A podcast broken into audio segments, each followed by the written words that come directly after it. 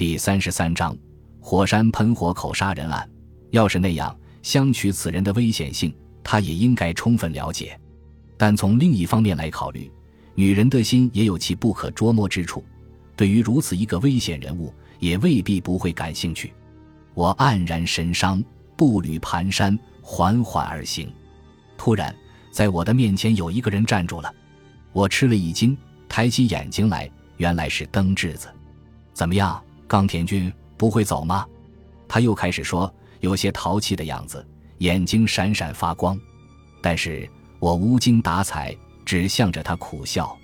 登智子默默无言，和我并排走了起来。我心烦意乱，侧目看着他那美丽动人的脸庞，丰满高耸的乳房，蹬着滑雪板舒展自如的下肢。突然，我情不自禁，紧紧地抱住了他那活力充沛的柔软的身子。只觉得连气也喘不过来，满腔的热血在沸腾。我既为自己的举止感到羞涩，又认为自己对他一往情深的感情是弥足珍贵的。登志子始终和我并排走着，和大家保持着一段距离，只有我们两个人。我有要紧的话必须向他倾吐，可又穷于适当的言辞来表达。今天，今天要是今天不说，那就永远失去机会了。我心情焦急，默不作声地走着，终于还是登志子打破了缄默。哎，冈田君、香取君，什么？香取怎么了？香取君，他说又沉默了。可是过了一会儿，像斩钉截铁地说：“刚才香取君向我求婚了。”我好像当头挨了一棍，只觉得迷迷糊糊。说呀，你怎么想的，冈田君？说呀。教我怎么说呢？我，没有什么。嘿，是这样吗？好啊，香曲君也这么说过。他说：“冈山君说我并不在乎，是真的吗？”我好像又挨了一棍。好厉害！你竟然说出这样的话来！竟然说出这样的话来！登之子哭了起来。我惊慌失措。没，没有那样的事。我不是。这样说的，那你怎么说的？那好吧，我算领教了。他坚决地说，加快步子走了。登志子俊，我想喊住他，几乎苦苦哀求，可他连头也不回地走了。我茫然不知所措。登志子俊，我听到了香曲大声呼喊他的声音。啊，我知道自己落入了陷阱，然而我无可奈何。我心灵上受到的冲击太大了，只感到自己手脚无力地走着。我心里想，还来得及，赶紧抓住灯质子，一切都向他开诚布公，把我心里原来想的向他说清楚。赶快，赶快！尽管我心里在呼喊，可是他朝着香曲声音传来的方向迅速走去，我的脚不听使唤，无法追上他。不要自尊心，没出息，懦夫！我搬出所有骂人的话，把自己痛骂了一通。可是痛骂自己也好，感到委屈也好，要把自己从这种可怜无情的状态中拯救出来，我实在无计可施。啊，哈哈哈！相曲的嘲笑声在我的耳朵内鸣响。六，花了三个小时，登上了外轮山的顶端，在这里吃了饭，在那皑皑白雪中的妙义、致富、甲斐诸山。美丽可爱的富士山都浮现在茫茫的云海之上，从这里开始都是攀登险要的陡坡，一会儿上，一会儿下，把大家弄得筋疲力竭。这里黑烟弥漫，向头上笼罩而来，可以依稀听到地底下轰鸣的声音。不久，当登到喷火口的边缘时，但见周围是一片荒凉的景象，令人有茫然不知所措之感。从锅形的喷火口上。黑烟默默的呈涡旋形上升，一股二氧化硫的气味刺激着鼻子，呛人喉咙。师长脱下了滑雪板，背到肩上后，从喷火口下去了。我们也跟在后面下去了。要上哪儿去呀？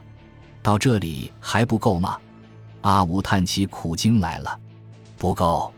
由于去年的爆发，下面形成了一块地方，可以一直俯视到底河。知道的人还不多。可确实形成了一块好地方，是找劲头十足，敏捷地向下走去。我们大体上下到了锅中，毕竟是在锅中，由于弥漫喷放的暖气，雪已经大大减少了。雪下面还可以看到暗红色的熔岩。一会儿，来到了一个大约四米见方的雪岩一般的平坦地方，就是这里。市长把滑雪板竖在雪地上，站到雪岩的边缘上，向下张望。大家都模仿了他的动作，小心滑下去！呵，一失足成千古恨呐！要一直下到岩浆边上吗？看见了什么没有？因为有烟，看不见。可这离比直通到下面，怎么样？要让你们听听岩浆的声音吗？市长说着，把一块头颅大小的熔岩拂去积雪，两手一把抓起，唰的投了下去。石块在喷烟中消失了，什么声音也没有。不是什么声音也没有听到吗？阿武说：“嘘。”市长加以制止。就在这时，扑通，传来了液体的表面被击破的声音。接着，轰隆隆，响起了远方雷鸣一般的声音，需要好长时间，相当深刻。荒木说：“向深渊探出头去，向下张望，因为有烟，底部照理不会看见。而我们所站的地方，下方好像用刀挖去了一大块，成为一个平台的样子，正如雪岩一样，不知道什么时候会倒塌。”六个人不约而同地在这里坐了下来。凝视着滚滚上升的黑烟，谛听着地底下火焰轰鸣的声音。这里云云尘世和极乐西天仅有咫尺之隔，大家都默不作声，沉浸在冥思远想之中，不胜感慨系之。因为有烟，光线变得虚无缥缈，令人深感荒凉阴森。举头望去，那切割成圆形的苍穹，犹如一扇向外开辟的窗户。通向广大明亮的世界，侧耳倾听，似乎感到整个锅底下都在发着低沉的呻吟。在这期间，我感到一阵莫名的恐怖，正如从脚下喷火口喷涌而上的黑烟一般，从我的脚边悄然升起，脊梁上好像被泼了水，冷得发颤。东京出发时所忧虑的事情，现在终于真的要发生了，我甚至张口结舌，说不出话来。其他的伙伴。也许受到了同样的恐怖的袭击吧。突然，阿武用痛苦而嘶哑的声音说：“别再走了吧，还远着呢。”正当大家像得救一般站起身来时，市长却用压倒的低音大喊一声：“慢点，等一下，再等一下！”我想啊，糟了，终于开始了。市长一个人站了起来，面向大家，用沉静的，但是强压住感情的声音说：“其实。”这次我特地邀请各位光临，也像我在给你们的信中所说的，我已经狠下决心，非对那肿瘤开刀不可了。我就打开天窗说亮话吧，你们也依稀有所感觉吧。这是我和相曲之间的问题。我反复考虑的结果，得出了一个结论：相曲，你听着，我要对你说些什么。为了我那含冤死去的妹妹，我和你相曲是不共戴天的。我现在向你提出决斗，怎么样？有勇气接受吗？我屏住了呼吸，瞬间的沉默对我来说却是长长的一个瞬间。市长保持着极为冷静的态度，然而这是一种勉强压制着正在燃烧的愤怒和憎恨的冷静。雪熄灭了熊熊燃烧的火焰，火融化着纷纷飘落的雪花，斗争的怒火在他的心中。正如喷火口底的岩浆一般，在沸腾翻滚。香曲也用一种强压住感情的痛苦的声音，咬牙切齿地说：“哼，为了给你妹妹报仇吗？我认为没有什么必要。不过既然你挑战了，我岂敢不奉陪？好，说得好。那么就请其他各位做见证人吧。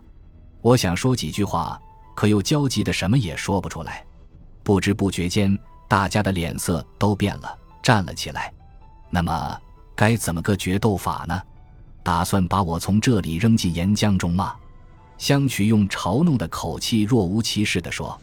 市长用沉郁的声音说：“我倒不想比气力，要是比气力，我是稳操胜券的。嘿，别说大话，我看你不会取胜。”香曲说：“显然他因为市长这么说而非常兴奋。那么，你有别的什么好办法？你喜欢什么呢？市长问。我可没有什么喜欢的，因为我刚才说过，这不是我强加给你的斗争。好吧，请到那个盐鼻子上，怎么样？随着市长所指，只见在默默的往上冒出的黑烟中，有一座像蜡烛一般矗立着的暗红色的熔岩塔。在弥漫的烟海中，只有这么一个像电线杆一般矗立着的方尖塔。那个尖塔，在从这里往下看，大概二十米处。顶端充其量只能站一个人，一道薄薄的岩壁像屏风一般峭立，从这里的喷火口壁突出在烟雾中，而要从这里渡到那个尖塔的地方，必须从这薄薄的屏风的顶端上经过。这一段距离大概有十米吧，这是一条连猴子也难渡过的狭窄的栈道。感谢您的收听，喜欢别忘了订阅加关注，主页有更多精彩内容。